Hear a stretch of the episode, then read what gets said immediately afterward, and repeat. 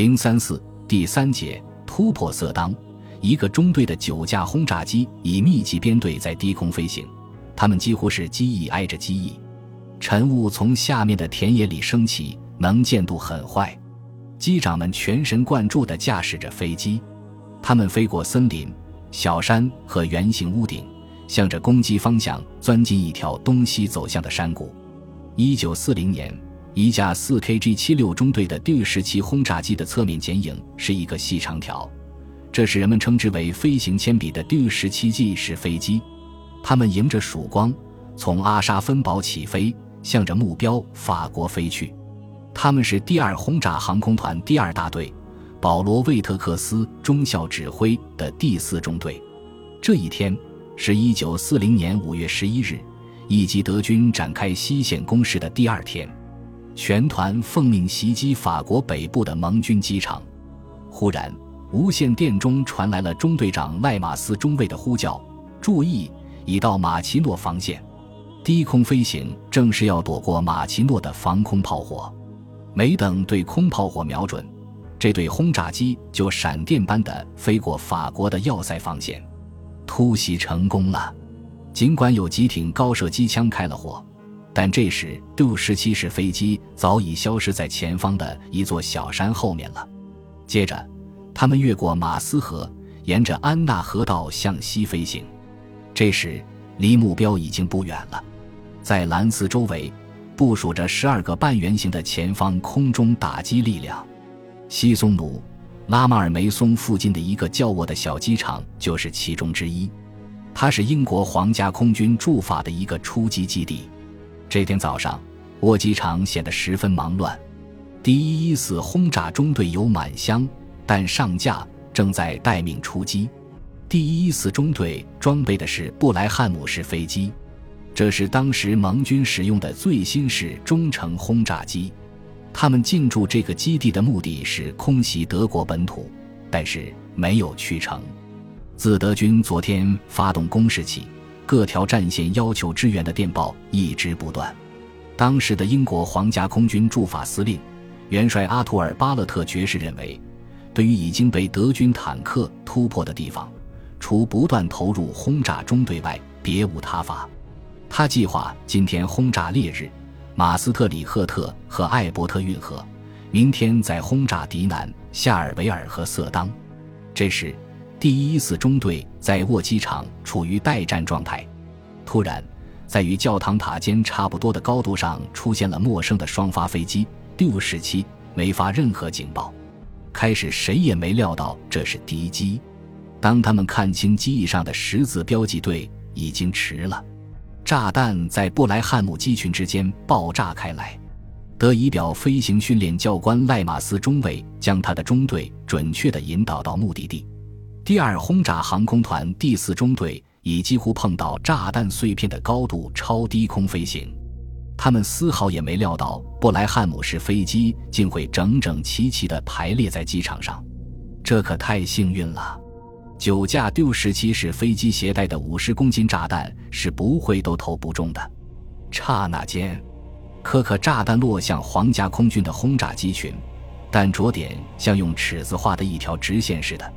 几秒钟后，敌机被吞没在浓烟烈火之中，并不断的发出爆炸的闪光。D 十七式飞机转回来，又进入第二次攻击。在最后一架 D 十七式飞机上。通信员是威尔纳·博尔纳上士，因为没有出现敌人的战斗机，他的机枪用不上，所以他得以抱着八毫米袖珍摄影机拍摄当时的攻击情况。机长波伦夏因中尉重复了一次特技盘旋飞行，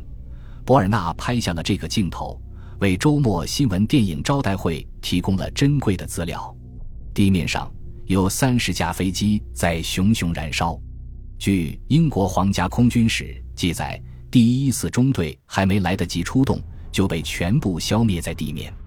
两三天后，布鲁诺勒尔查中将在统帅部放映了第二轰炸航空团第四中队拍摄的电影，以证实德国对敌方机场轰炸的准确性和有效性。在西线攻势开始的头几天里，盟军在荷兰、比利时。法国北部的机场几乎都遭到了德军的轰炸，这次战斗也和波兰之战一样，德国空军的首要目的是确保制空权。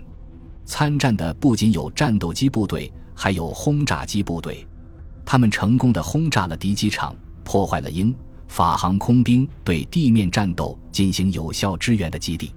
一九四零年五月十日，第二航空队阿尔贝特·凯瑟琳将军指挥和第三航空队胡格斯·佩尔将军指挥，在西线拥有的第一线作战飞机是水平轰炸机 D 十七 T 幺幺幺 J 八八一千一百二十架，俯冲轰炸机 J 八七三百四十二架，强击机。HS 幺二三四十二架战斗机米幺零九一千零一十六架驱逐机米幺幺零二百四十八架，其他是侦察机和运输机。这些飞机分别属于六个作战单位，负责比利时和波兰战区的第一航空军乌尔里希格劳尔特将军指挥和第四航空军阿尔弗莱德克勒尔上将指挥，负责德军战线南翼法国北部战区的第二航空军。布鲁诺·勒尔查中将指挥和第五航空军罗伯特·里特尔·冯·格莱姆中将指挥为支援荷兰空降作战组建的第二特殊任务航空军，里夏德·普查尔少将指挥以及第十四轰炸航空团，而专门用于战术支援的第八航空军沃尔夫拉姆·费赖赫尔·冯·里希特霍芬少将指挥，拥有两个俯冲轰炸航空团以及一些强击机和战斗机。开始，他们被派往烈日两侧的要塞防线和比利时腹地作战，接着调到色当战区，后来又转到英法海峡战区，最后负责支援装甲师群进攻敦刻尔克。敦刻尔克，它是空中进犯者第一次感到力量有限，并且谁也没料到，正是这个微不足道的佛兰德港口城市的名字。竟然与后来德国空军开始走向失败联系了起来。起初，德国空军看起来好像是无敌于天下，即使从飞行部队中去掉预备队和一部分不能用的飞机，德国也还有大约一千架用于进攻的轰炸机和俯冲轰炸机。除此之外，还有同等数量的战斗机和驱逐机用于国土防空。对于德军强大的空中攻势，欧洲大陆的盟军无论如何勇敢，当时也是只有招架之功而无还手之力。五月十二日是星期天，也是圣灵降临节。这一天是德军展开西线攻势后的第三天，也是第二十七战斗航空团团史上屈指可数的激烈战斗的一天。团长马克思·伊贝勒中校将三个大队，及第二十七战斗航空团的第一大队。第一战斗航空团的第一大队和第二十一战斗航空团的第一大队一起投到马斯特里赫特至烈日之间的突破口。经过前一段时间的战斗，他的兵力到那天早上为止还有八十五架咪幺零九 E 式战斗机。这些停在科隆郊外明亨格拉特巴赫和居姆尼希机场上的八十五架飞机，经过机械员从早到晚的拼命维修、更换零部件，总算飞起来了。打头阵的是约阿希姆·施里希廷上尉率领的第一战斗航空团第一大队的两个中队，他们在天亮之后起飞，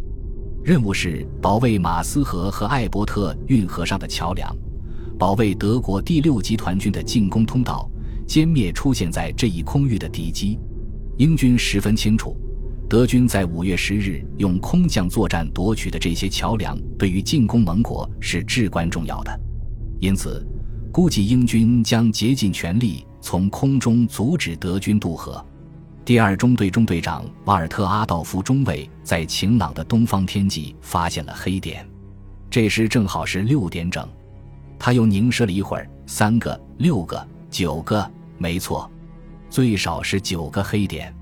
而且黑点很大，不像战斗机。于是，阿道夫向他的中队发出命令。马斯特里赫特上空发现敌机，下降高度进行攻击。他的飞机迅速地做了一个横滚，僚机紧紧地跟在他后边。一批双发轰炸机正迅猛地向这里接近。从蓝、白、红三色的标志可以清楚地看出，这是英军的布莱汉姆式飞机。在最后一架敌机的后方一百米处，阿道夫悄悄地跟了上去。他重新爬高，并从侧下方进行攻击。这些家伙大概还没有发觉吧？他们丝毫没有改变原来的航向。阿道夫向敌机接近，布莱汉姆式飞机的投影在瞄准具中越来越大，但他没有开火。他想再靠近一点，这样会更有把握些。他向左标了一眼，只见波拉兹特克上市的梅塞施密特式飞机正在瞄准另一架轰炸机的头部。当布莱汉姆式飞机离他只有八十米的时候，这位中队长按下了射击按钮。顿时，机枪和机关炮一起喷出了火舌，随着一道明亮的火光，炮弹打中了布莱汉姆式飞机的机身和机翼。必须立即脱离，否则就会相撞。他边转弯边观察，